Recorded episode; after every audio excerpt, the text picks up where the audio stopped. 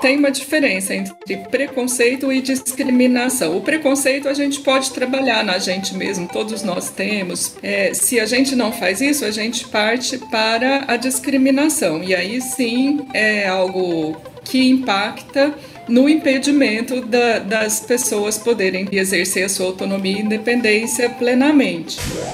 É, para mitigar tudo isso, a gente precisa acreditar que a gente precisa rever a, a nossa cultura. Não dá mais para uma empresa achar que a maneira que a gente faz as coisas por aqui vai permanecer a mesma nos próximos 5, 10 anos. Não vai.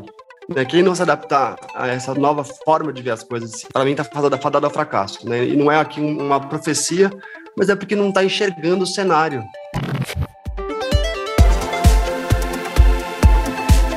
Olá, bem-vindos ao Inovação em Pauta, podcast da 3M dedicado à ciência, criatividade, diversidade e inclusão, sustentabilidade e muitos outros assuntos, mas sempre sob a ótica da inovação. Eu sou o Luiz Eduardo do Serafim, head de marca e comunicação da 3M. Hoje vamos conversar sobre um tema que é muito importante para minha empresa e no qual eu pessoalmente estou muito envolvido, me interesso muito, especialmente depois que nasceu meu super filhote Gabriel, a inclusão de pessoas com deficiência no mercado de trabalho. E para falar sobre esse assunto, eu tenho dois amigos convidados que entendem demais dessa temática. Ivone Santana, ela é diretora do Instituto Modo Parités e secretária executiva da Rede Empresarial de Inclusão Social, REIS. A Ivone é fundadora do Instituto Modo Parités, que faz uma ponte entre os interesses sociais e corporativos e pretende ampliar a diversidade, integrando especialmente as pessoas com deficiência no mercado de trabalho. Antes de se tornar consultora de diversidade e sustentabilidade, a Ivone passou por instituições privadas, públicas, do terceiro setor e ainda, uau, foi repórter e editora, coisa que eu não sabia. Ivone, seja bem-vinda. Obrigada, Du. Muito obrigada pelo convite. Para mim é uma grande satisfação estar aqui com você, pela admiração do seu trabalho, da sua, do, da sua dedicação e também porque é muito importante a gente ter espaços né, para propagar essa causa, essa questão da inclusão da pessoa com deficiência no mercado de trabalho, que é uma forma de autonomia. Eu vou aproveitar, não sei se você faz isso mas eu vou me descrever rapidamente, porque pode ser que a gente esteja sendo ouvido por pessoas cegas, né, ou de baixa visão. Eu sou uma mulher branca, de olhos azuis, tenho cabelos curtos, ruivos, e, e é isso. Muito bom, Ivone. Obrigado por, por participar aqui com a gente. E a gente tem um amigo aqui junto conosco para esse bate-papo, o Djalma Scartesini, sócio da Egalité Inclusão e Diversidade. A Egalité é uma plataforma com milhares de vagas exclusivas para pessoas com deficiência em grandes empresas do Brasil. Além de sócio, o Djalma é psicólogo, palestrante, trabalha com gestão de equipes em cultura, diversidade, equidade e inclusão na consultoria da EY para América Latina, e ele também é fundador da Respeito Potencial Humano, consultoria para a promoção da inclusão de pessoas com deficiência, através de palestras e treinamentos sobre diversidade e inclusão. Seja bem-vindo ao Inovação em Pauta, Djalma. Obrigado, Edu, obrigado pelo convite. Fazer aqui uma pequena correção. A UI, hoje em dia, minha relação com a UI é como conselheiro do Instituto da UI. Então, eu olho para o conselho desse instituto, como é que a gente avança, a empregabilidade da pessoa com deficiência. E, é, e, e um outro ponto interessante de trazer aqui é que eu sou pessoalmente um fã do draft, gente. Então, para mim, estar tá aqui é incrível. Estou é, muito feliz de estar aqui ouvindo, é, podendo fazer parte desse, dessa, desse episódio. E queria te agradecer, Edu, também, porque, é, para quem não sabe, o Du, pós a entrada na rede de inclusão, onde a gente se conheceu, a rede deu um salto importantíssimo. Então, sou muito grato ao seu trabalho também. Agradeço demais. Comentário generoso, Djalma. Vamos lá, pegando essa excelente é, inspiração e lembrança da Ivone. Eu, eu falo que eu sou um magrelo de óculos desde que eu me lembro por gente de cabelos curtos, branco, né, um homem branco aos meus 50 anos. E você, hein, Djalma? Eu sou um homem branco, é, usando barba, tenho um pouquinho de cabelo ainda, é, tenho uma deficiência física de nascimento, que também é a minha ligação com esses temas é, no mundo corporativo, e por enxergar também a empregabilidade como algo necessário e possível. É, e outro ponto interessante é que, é, para falar dessa, da minha percepção, é que isso também não me limita como ser humano. É só uma característica. Perfeito. Bom, vou começar puxando a conversa com o seguinte ponto de vista aqui, né? A inclusão de pessoas com deficiência no mercado de trabalho é um tema que ainda é cercado de preconceitos e discriminação. Daí a importância de episódios como esse e muitas outras atividades, né, para a gente arrebentar esses preconceitos. Né? E no Brasil são 45 milhões de pessoas com algum tipo de deficiência, e mesmo com esse número enorme, né, alcançar o percentual mínimo previsto pela lei de cotas, que existe desde 1991, ainda é uma meta desafiadora, distante. Então, essa é a minha primeira pergunta e vai para os dois. Começa com a Ivone, passa a bola para o Djalma depois. Quais são os principais desafios enfrentados pelas pessoas com deficiência para sua inclusão profissional? É, du, é, eu vou elencar um principal desafio, que é o preconceito. E o preconceito, geralmente, a gente usa essa palavra no sentido é, muito negativo, né? E ela traz consequências negativas mesmo. Mas tem uma diferença entre preconceito e discriminação. O preconceito a gente pode trabalhar na gente mesmo, todos nós temos, por desconhecimento de algo, né? Por não conhecer algo. Então, como que a gente pode trabalhar? Conhecendo, se aproximando, estudando, buscando informações. E aí é, se a gente não faz isso, a gente parte para a discriminação. E aí sim é algo que impacta no impedimento da, das pessoas poderem trabalhar, poderem estudar, poderem frequentar é, e, e exercer a sua autonomia e independência plenamente, né?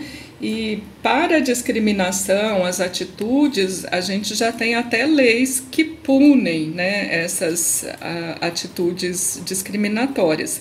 É claro que, em decorrência do preconceito, a gente escuta algumas, alguns argumentos que parecem baseados em dados reais, mas não são.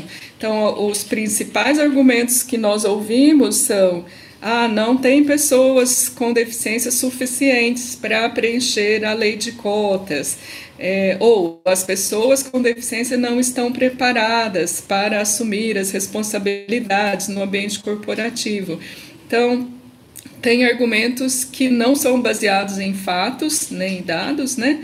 Mas que são também é, usados em decorrência do preconceito. Eu complementaria a Ivone dizendo o seguinte, né, que esse preconceito, é, pela lei de, lei de inclusão de 2015, é, foi incorporado na legislação as barreiras pela inclusão previstas pelo, previstas é, pelo professor Romeu Sasaki, que é considerado o pai da inclusão, com mais de 20 livros escritos do tema, e a barreira principal que ele chama é essa barreira de, desse preconceito, que ele chama de atitudinal, que é uma indisposição para conexão. Eu me indisponho a me conectar com o que é o diferente, né? Então, costumo falar bastante, né? É, quem me conhece que incluir é entrar em relação com as pessoas, né? Então, é verdadeiramente se interessar para aquele indivíduo e, de fato, ter um, um, uma escuta, né? Para procurar entender e depois valorizar as competências no, plural aqui que esse indivíduo pode ter além da, além da deficiência, né? É, mas aí eu consigo trazer um outro ponto interessante puxa, Djalma, mas isso é, isso é muito é, é, inspiracional, mas no dia a dia, eu aqui como gestor, né, é, sofrido, consegui aprovar uma posição. A gente sabe que nos últimos dois anos, as grandes empresas como a 3M e outras reduziram até áreas, orçamentos e acumularam funções entre si, né?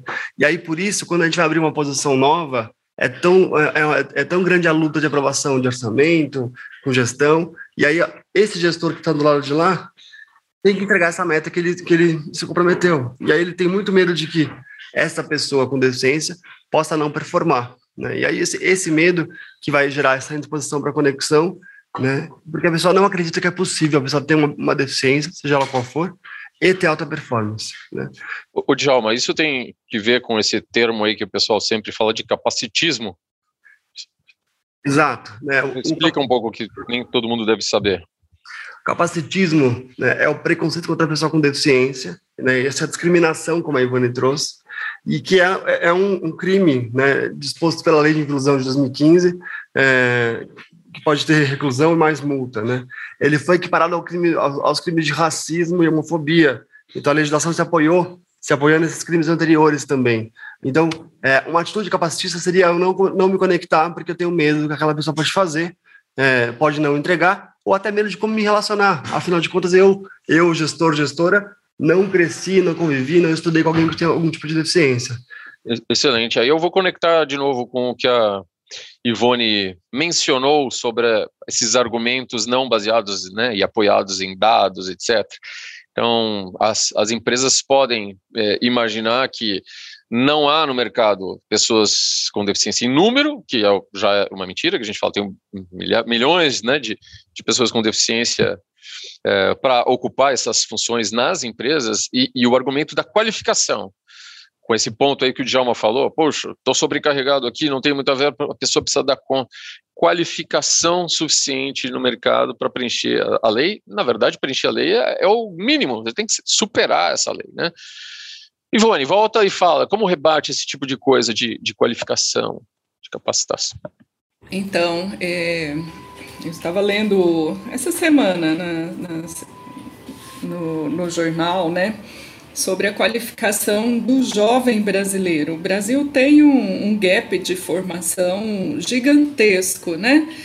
É, para todas as pessoas, não só pessoas com deficiência. Esse gap de formação, de que grande parte, quase metade dos jovens de até 24 anos de idade desistem da escola no ensino médio, é, é uma realidade brutal para nós como país, como sociedade.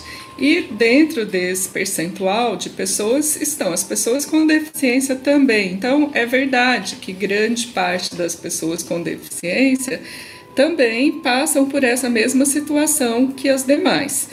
Isso não é mentira. Agora, as pessoas com deficiência que são formadas, que são capacitadas, inclusive com ensino superior, é, o contingente de pessoas com essa capacitação poderia preencher a lei de cotas de todas as empresas do Brasil que têm obrigação legal em três vezes. E a gente sabe muito bem que a, a maioria das empresas não tem só posições que requerem graduação. Então, grande parte das empresas, os setores que mais empregam, é, a escolaridade vai até o ensino médio. Então, se a gente está falando de um contingente de pessoas com ensino superior que, que daria para preencher três vezes a, a lei de cotas, somando todas as vagas de todas as empresas, imagina a quantidade que está no ensino médio, né? Mas, assim, a gente não pode negar, e é por isso que a gente trabalha tanto né, no, nos, em todos os movimentos que nós participamos, é, que existe um caminho longo pela frente e que toda a sociedade precisa atuar, precisa é, trabalhar nesse sentido de não fechar os olhos, né? Então, eu, mesmo sendo uma mãe de duas crianças sem deficiência, eu posso e devo perguntar lá na minha escola, na hora de matricular os meus filhos, é, se a escola é inclusiva, se os meus filhos vão conviver com alunos com deficiência, porque eu gostaria que convivessem, para que eles cresçam cidadãos mais conscientes, mais preparados para conviver com todas as pessoas, né? Eu até costumo dizer que nesse aspecto da inclusão da pessoa com deficiência, nós não, não agimos com o potencial todo que a humanidade tem de projetar para o futuro, para uma sociedade melhor. A gente muitas vezes age é, com um pensamento medieval, primitivo, de excluir mesmo, né, de segregar mesmo as pessoas com deficiência. Isso é importante a gente considerar, porque quando a gente fala de inovação, que é o, o motivo, né, é o, o tema principal do, do seu programa, né? É, não dá para uma empresa, para uma organização, para uma instituição de educação ser inovadora se ela não considerar o potencial de todas as pessoas, né? A diversidade como um valor agregado. Sem dúvida alguma. Agora eu vou chamar o Djalma para a gente tentar falar um pouco mais de soluções. Legal, do, vou fazer só um comentário breve do que a Ivone falou, que eu gostei muito da, da questão da inovação, é, e respondo sua pergunta na sequência. Que é, para gerar inovação, a gente leu diversos artigos, revistas de negócios, nacionais e internacionais, falando que diversidade traz inovação, né? E assim, ela pode trazer, né? Como a gente bem sabe, porque eu só contratar as pessoas também, não tiver um espaço de segurança psicológica para que esse indivíduo possa ser é, o diferente, possa ter outras perspectivas diferentes aqui e, e, a gente aprender a divergir, não vai ter inovação. Né? Vai ter um grupo que está inserido, vai ter uma inserção, mas é, não, não, não venha você me dizer o que fazer de forma diferente, porque a gente faz as coisas aqui de outra forma. Né? Quando a gente fala de cultura, cultura é uma definição muito simples, seria a forma ou o jeito que a gente faz as coisas por aqui. E esse jeito, essa forma, tem que ser questionado né, pelas perspectivas diferentes de grupos, grupos minorizados, como pessoas com deficiência. Se não tiver espaço de escuta e divergência, que acho que a gente, a gente perdeu a divergência da perspectiva nos últimos anos, por conta das, redes sociais, eh, de criarem os, likes e dislikes, eu só vou ver quem, quem, quem eu gosto, quem está alinhado comigo. E eu, aprendi, eu perdi a capacidade de divergir. O que será que pensa a pessoa que pensa diferente de mim? Né? Ele tem 12 anos, foi fundada na Tecnopuc, incubada lá há dois anos atrás, e hoje é uma empresa que tem 70 mil nomes pessoas com deficiência no banco, num banco de candidatos, né, e faz um trabalho é, forte com três pilares. O primeiro pilar é esse de inclusão pessoas com deficiência, que tem a, a, a própria ele tem nosso banco, que é, é baseado numa inteligência artificial, que faz um match de oito pontos comportamentais e não técnicos para apontar um candidato. É, o outro pilar é um pilar de acessibilidade física estrutural, com o time de arquitetura para poder entregar é, sugestões e, e, projetos grandes de, de, de revisão de, de, né, de estrutura física. É, e outro pilar é um pilar de cultura inclusiva, é, que é o que eu vim tocar na HLT, é, que eu entrei no começo do ano como sócio. Né, porque entendo, a gente entende, eu entendo também que se não mudar a cultura, não tem, não tem inclusão né? A gente não transformar a cultura, a forma de se relacionar no bem inclusão. Então, já linkando com a outra segunda parte da pergunta, é, para mitigar tudo isso, a gente precisa acreditar que a gente precisa rever a, nossa cultura. Não dá mais para uma empresa, seja ela qual for, de qual seja o seu setor, que é líder ou não naquele, naquele mercado, achar que a maneira que a gente faz as coisas por aqui vai permanecer a mesma nos próximos 5, 10 anos. Não vai. Né? Quem não se adaptar a essa nova forma de ver as coisas, de se relacionar, de contratar, para mim está fadada, fadada ao fracasso, né? E não é aqui um, não é uma, uma profecia, mas é porque não está enxergando o cenário, né? Então, a leitura atual internacional é muito importante para pensar nos próximos 5, 10 anos de uma empresa, seja ela qual for, né? O Fórum Econômico Mundial publica todos os anos, ao final do ano, as 10 competências técnicas mais importantes é, para o ano seguinte, para os próximos anos. E já há dois anos, essa listinha de 10 competências, que são, eu falei um erro aqui, técnica e comportamental, ela já passou da, da, de seis competências, que são as comportamentais como as mais importantes. E as outras quatro demais são ligadas à tecnologia. Então, a primeira, número um, que segue no topo, no topo dos últimos dois, três anos, é inteligência emocional, né? Porque o técnico, que é essa desculpa, né, que a Ivone traz, que a gente ouve há muitos anos, ah, não é qualificado para aquela posição. Qualificação técnica, seja ela qual for, aquela ferramenta, o inglês, é, gestão ágil de projetos, PMO, qualquer empresa é capaz de oferecer a, a, capacitação técnica, mas o comportamental, na minha visão, deveria ser o que a gente deveria é, ambicionar contratar, e não o técnico. Né? Na, na 3M, um dos pilares culturais nossos é o empoderados pela inclusão que tem toda essa parte muito importante que vocês mencionaram da própria diversidade para a criatividade, né, para a perspectiva diferente, para a inovação. Mas tem um outro pilar que é a integridade inflexível. No caso da 3M, né, a integridade, que acho que é o valor principal, o alicerce da companhia, né? E é, seja, além de tudo, independente do bom benefício econômico, etc., da, da inovação, etc., não, é, é porque é o certo, né? Porque é o justo, porque é o correto a fazer, que eu acho importante, e é claro, estamos nesse processo de transformação. Agradeço você tocar né, nesse assunto da cultura. E agora a Ivone chega para falar na sua perspectiva do seu, do seu trabalho. Ivone, você em algum momento saiu do mundo corporativo, foi criar a consultoria lá, o Instituto, né, Modo Parités, tem trabalhado com muitas empresas, fala um pouco desse esse trabalho de ajudar a transformar as organizações e a cultura delas. Né? Pelo menos contribuir um pouquinho, né, do é, então, eu, na verdade, já trabalhei no primeiro setor, no poder público, já trabalhei no terceiro setor, dirigi uma, uma ONG que chamava Rede de Empreendedores pelo Desenvolvimento Humano e trabalhei também quase 20 anos no ambiente corporativo. Né? A última empresa que eu trabalhei foi o Magazine Luiza, o Magalu, onde eu estruturei várias áreas. E e a última área, o último grande projeto que eu estruturei foi justamente o de inclusão de pessoas com deficiência. Então, a gente incorporou na, na cultura organizacional da empresa o elemento da inclusão. Já era uma empresa excelente para se trabalhar, mas faltava ainda esse elemento da inclusão, de olhar para a diversidade mais direcionado nós conseguimos contratar em dois anos 800 pessoas com deficiência, então, por meio do trabalho da cultura. E aí, a partir de, desse momento, eu entendi que já era o momento de dar mais um passo na minha carreira e realizar um sonho, que foi a criação desse negócio social, que é o Instituto Modo Parités. Então, o Instituto ele já nasce diferente no, no próprio nome, modo parité significa somente juntos, né, juntas, juntas.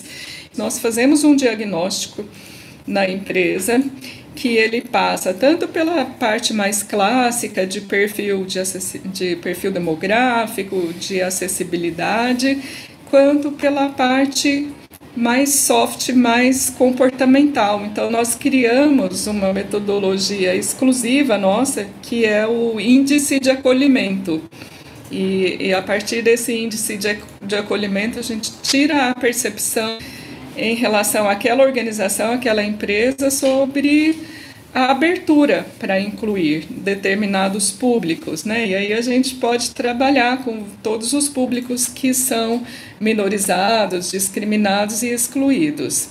Então, além desse mapeamento, nós fazemos o engajamento também das pessoas por meio de formação, de aproximação, quando a gente, que é uma forma que nós entendemos que é, combate o preconceito por meio do conhecimento, né? combate é, a insegurança das pessoas em lidar com, com as pessoas que não são parecidas com elas, né? de uma forma mais é, empática, até com quem não sabe ainda como lidar. Né? E nós fazemos também a estruturação do programa, com métricas, indicadores, né, apoiando as áreas de diversidade e inclusão. Agora vou chamar vocês para a gente falar da Reis. A Ivone também é secretária executiva da Reis, né? a Rede Empresarial de Inclusão Social, que fez 10 anos nesse último dia 2 de maio de 2022. O objetivo da rede é reunir e mobilizar empresas no Brasil para promover a inclusão de pessoas com deficiência no mercado de trabalho. Ivone, como a Reis contribui para a empregabilidade das pessoas com deficiência e com a transformação das empresas na direção da diversidade e inclusão? Faz aí um balanço para a gente do que aconteceu nesses 10 anos da rede, suas principais conquistas e qual o valor para uma empresa fazer parte, participar da rede de inclusão.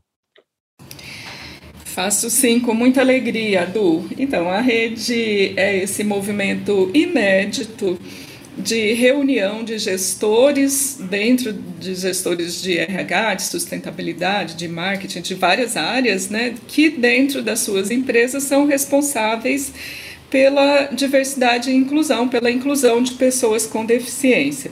Ela foi fundada pelo João Ribas, que é um nome referência no Brasil em inclusão de pessoas com deficiência. Ele próprio era uma pessoa com deficiência, era head de diversidade lá na Serasa Experian e já nasceu no, com o endosso e com o convite da Organização Internacional do Trabalho, a OIT.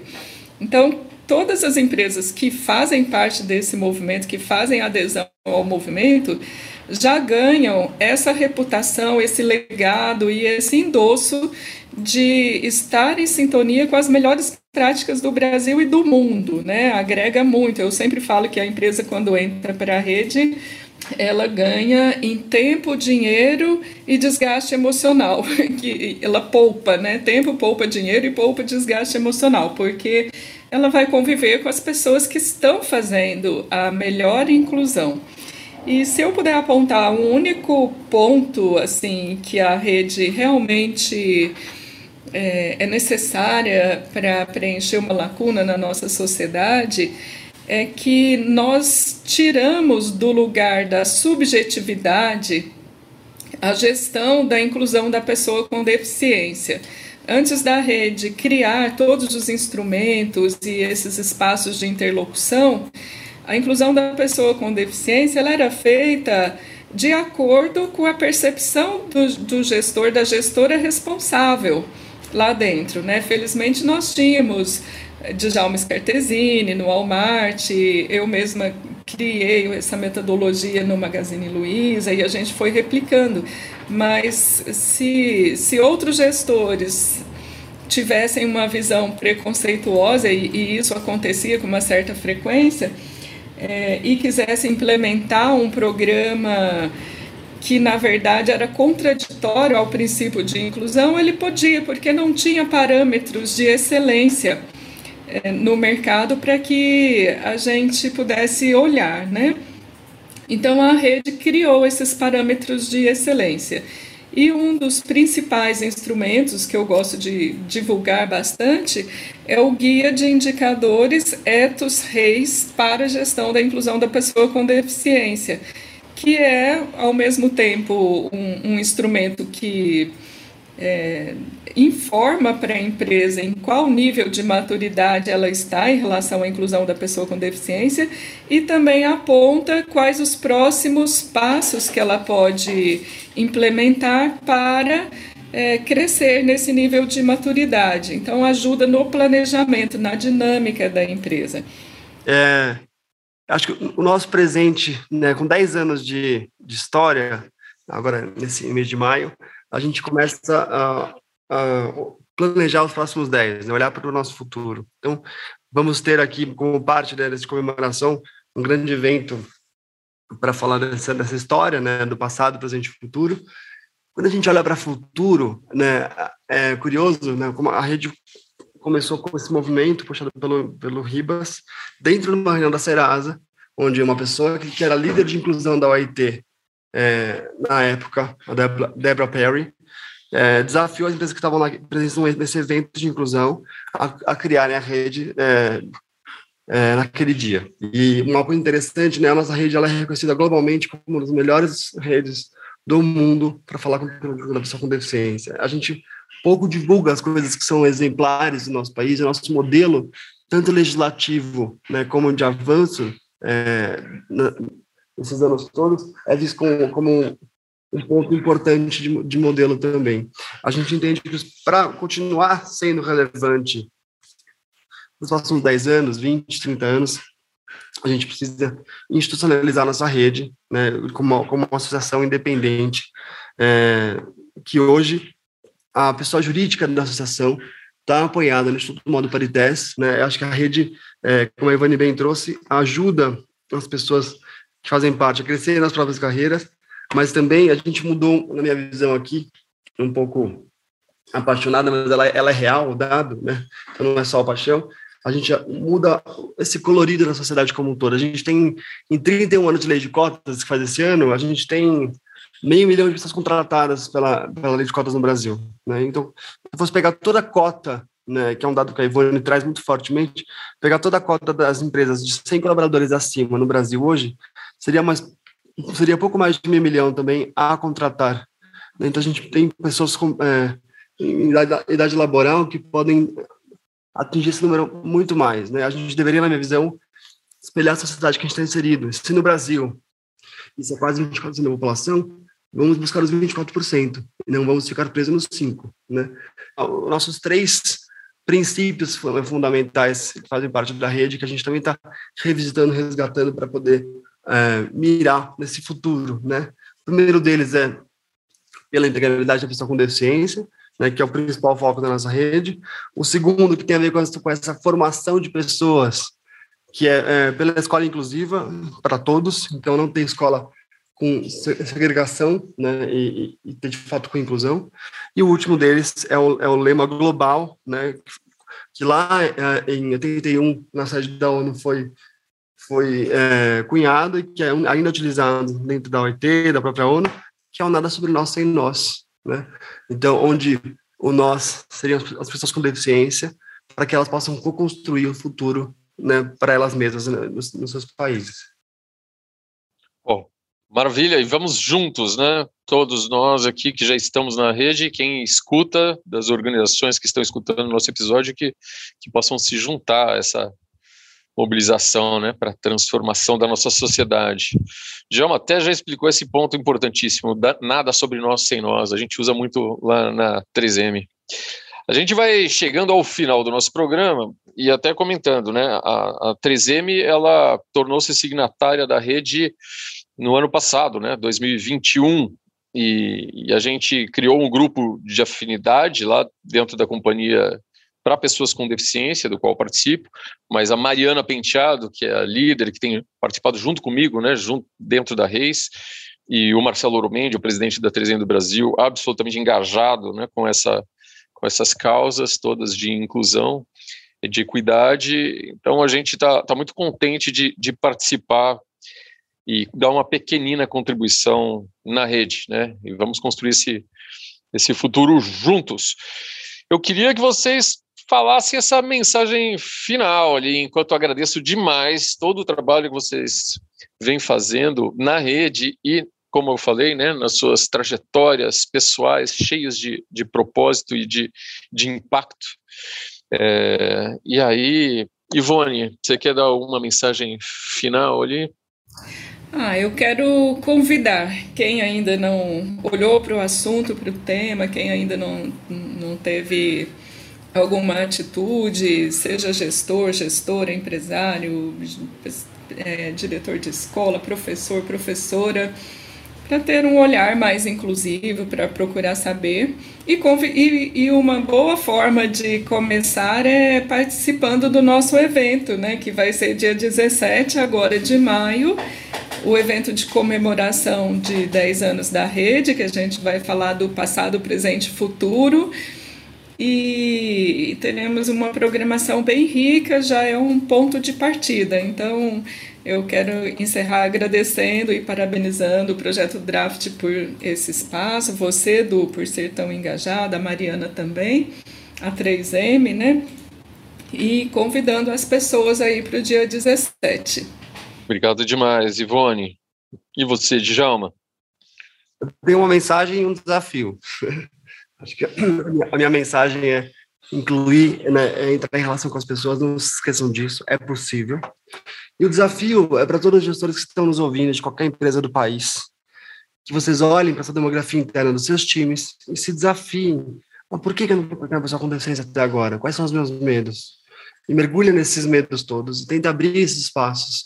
Tem diversas consultorias, não só as nossas, que podem apoiar nesse, nessa transformação e poder olhar isso como de fato um diferencial competitivo. A deficiência do indivíduo ela vai trazer um melhor engajamento entre as pessoas, melhor comunicação entre os times, né, tem uma grande resiliência porque é, tem que lidar com é, N adversidades no dia a dia, dores e uma série de coisas. Então, vejam o profissional com deficiência como um diferencial competitivo e não como um problema a ser resolvido. Perfeito. Agradeço demais você também, Djalma. É, como vocês falaram já no começo do, do, programa, né, uma das grandes barreiras é a ideia do preconceito, então a gente precisa mergulhar nisso, se abrir, aprender, né, esclarecer muitas coisas para a gente aí poder ter uma, uma atitude inclusiva e ajudar na nossa vida, quando a gente está ali né, na mercearia, indo né, no shopping, etc., e está engajado com isso e nas nossas organizações para fazer a, a, diferença. Também pego essa ponte que a Ivone bem mencionou, então, o ano todo de 2022, a Reis vai comemorar esse aniversário, porque uma década de mobilização é muito importante, com grandes contribuições, legados até hoje, né? Então tem esse evento que a Ivone. Mas assim, quem escutar depois esse episódio, vai para o site da Reis, lá tem um monte de conteúdo no YouTube da, da rede, tem eventos já anteriores gravados. E além do universo da própria rede, tem várias outras coisas. A gente, no ano passado, aqui no próprio canal Inovação em Pauta, a gente entrevistou o Guilherme Bara, que é um consultor também muito especial é, e que me ensinou muito, como eu aprendi com vocês aqui nesse episódio. Muito obrigado por vocês. Feliz aniversário para a rede, para Reis. Eu sou o Luiz Serafim. Esse episódio foi produzido por mim, por Cláudia de Castro Lima, e a edição de som é do Chibruski. Até a próxima.